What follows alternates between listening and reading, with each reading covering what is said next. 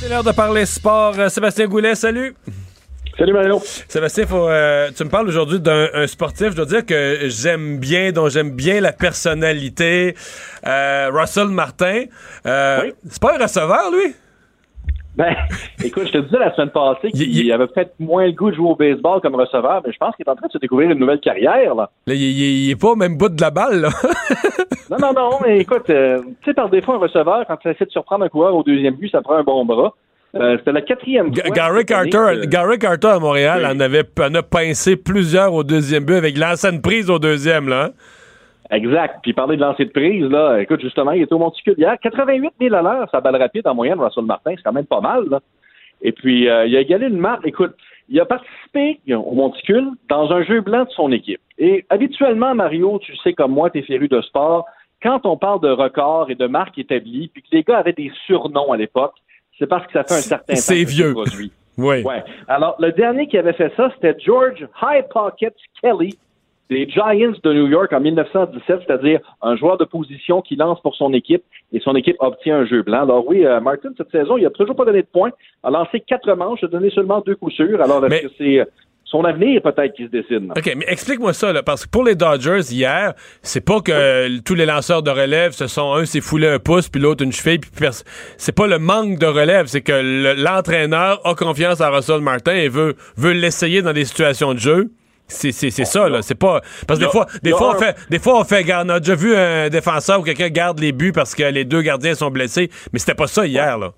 Non, puis habituellement, cette situation-là, on la voit quand l'équipe perd par 16 ou 18 points, et qu'on veut pas, on veut pas utiliser de lanceur à outrance, mais euh, l'entraîneur-chef a reconnu hier, bon, Kelly Ferguson, releveur de, de, sa formation, les Dodgers, euh, c'est un gars qui lance habituellement deux, trois frappeurs. Et là, ils se sont dit, on mène 9-0, tant qu'elle l'a mis pour une deuxième manche, il est fatigué pour rien, Russell aime ça lancer. On mène par neuf points. C'est quoi le pire qui peut arriver? Russell est arrivé là, fait face à quatre frappeurs, puis a terminé le match. Quand même. Oui, non, non. 16 lancés, 10 prises, euh, un seul coup sûr accordé, donc euh, rien à redire là-dessus. Bon, puis tu dis, à date, c'est ça qu'il a lancé quatre manches totales depuis le début de la saison, puis il n'a pas accordé un point. Il n'a pas donné de point, il a donné deux coups sûrs. Donc, c'est quand même très, très, très raisonnable. Bon. Ben, comme tu dis, assure son avenir. Parlons tennis un peu. Euh, Félix euh, Auger-Aliassime, euh, qui a pas eu un bon US Open. Non, ben, ça n'a même pas été serré hein, face à Denis Chapovalov. 97 minutes, c'est 1, c'est 1, c'est 4, ça s'est terminé. bonne nouvelle pour Chapovalov, un peu moins bonne pour Roger Aliassime. On se parlait hier, je te disais, Vachek Pospisil, le repas facile, avait perdu le premier set face à Karen Kakalna. Qu'est-ce que Yogi Berra disait déjà? It's not over? Non, c'est ça? À 3h51 minutes plus tard, ben, Pospisil a gagné en cinq manches. Euh, Aujourd'hui, c'est en doute que ça se déroule, mais euh, Pospisil, bon, je dirais pas que le tableau s'ouvre devant lui, mais a causé quand même des belles surprises à des premières journées de ce tournoi-là. Sébastien, ça doit vraiment faire du bien. Moi, je suis quand même un peu Pospisil. Il revient de loin, il a eu des problèmes de dos et tout ça. De battre le neuvième au monde, gros upset, ça doit quand même vraiment faire du bien là, pour quelqu'un qui, qui a eu ça très difficile. Ah, tu as tout à fait raison. C'est euh, c'est un, un, battant, je te dirais. C'est quelqu'un qui revient de loin.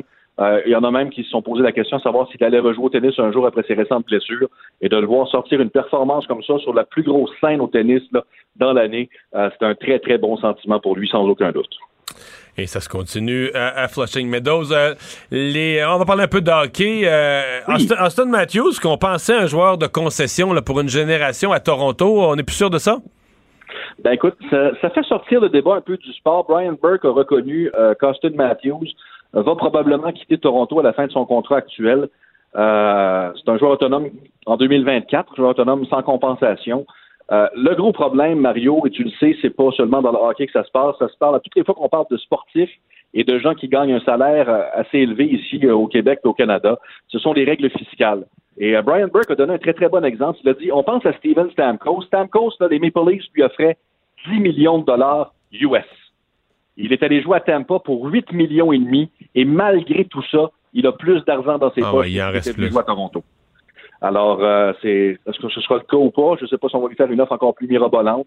Euh, ça reste à, surveiller. Mais ça, là, ça soulève un débat quand même plus large, c'est-à-dire est-ce que le Canada, euh, qui ne gagne plus de Coupe Stanley, les équipes canadiennes ne gagnent plus de Coupe Stanley, est-ce que c'est carrément un phénomène politique, un phénomène lié à la fiscalité? C'est un débat trop long pour qu'on le fasse ensemble aujourd'hui, là, mais euh, c'est un débat pas mal intéressant. Hey, merci beaucoup, Sébastien. oui. plaisir, Mario, demain. Bye bye, à demain. Et euh, Vincent, ben, elle est arrivée, euh, Greta Thunberg, euh, a débarqué à New York. C'est adressé à la presse? Oui, à la presse. C'est quand même bizarre parce que j'écoutais ça tantôt, puis ça reste une enfant. Là. on est ben, là avec plein de caméras à l'écouter ce qu'elle va nous dire. De, elle nous a dit qu'elle savait toujours pas comment elle allait se, rendre en Europe à nouveau, donc c'est pas réglé. Que c'était une expérience extraordinaire cette traversée de 15 jours et relancer Donald Trump en disant que bon, les gens essaient de le convaincre de l'importance des changements climatiques, mais il ne semble pas ouvert. Alors ça vient de se terminer son point de presse sur euh, le bord euh, de la rivière Hudson. Vincent, merci beaucoup. Merci à vous d'avoir été avec nous euh, depuis 15 heures. On se retrouve demain à la même heure. Bye.